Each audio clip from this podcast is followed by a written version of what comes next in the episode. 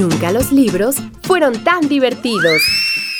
Y hubo tantas aventuras llenas de maullidos. Porque aquí las risas no faltan. Y lo que siempre sobra son historias para contar. Sean bienvenidos a los cuentos de Sakuchan.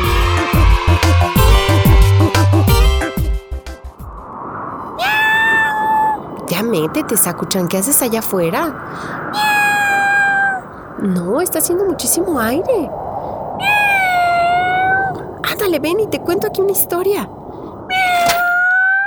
Eso, ¡ay, qué bueno que cerramos la puerta! Ah, ¿Dónde está el libro que te iba a contar hoy? Aquí está. Ven, acomódate. El cuento de hoy se llama El viento del norte y el sol.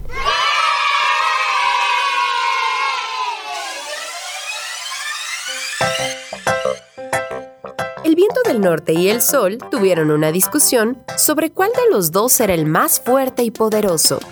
Mientras discutían, vieron a un caminante que llevaba puesto un abrigo. Esta es la oportunidad de probar nuestro poder y fortaleza. Dijo el viento del norte.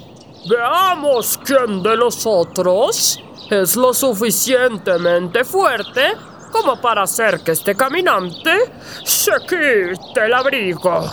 Quien lo logre será reconocido como el más poderoso.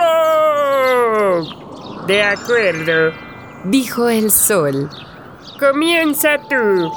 Entonces el viento comenzó a soplar y resoplar. Con la primera ráfaga de viento, los extremos del abrigo se agitaron sobre el cuerpo del caminante. Pero cuanto más soplaba el viento, más fuerte el hombre sujetaba su abrigo. Ahora era el turno del sol, y él comenzó a brillar. Al principio sus rayos eran suaves, sintiendo el agradable calor después del amargo frío del viento del norte. El caminante se desabrochó el abrigo. Los rayos del sol se volvieron más y más cálidos.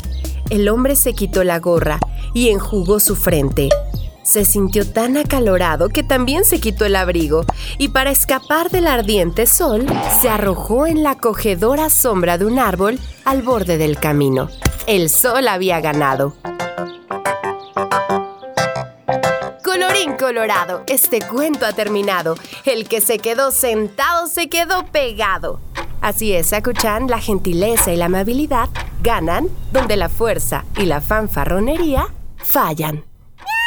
Y este cuento se acabó.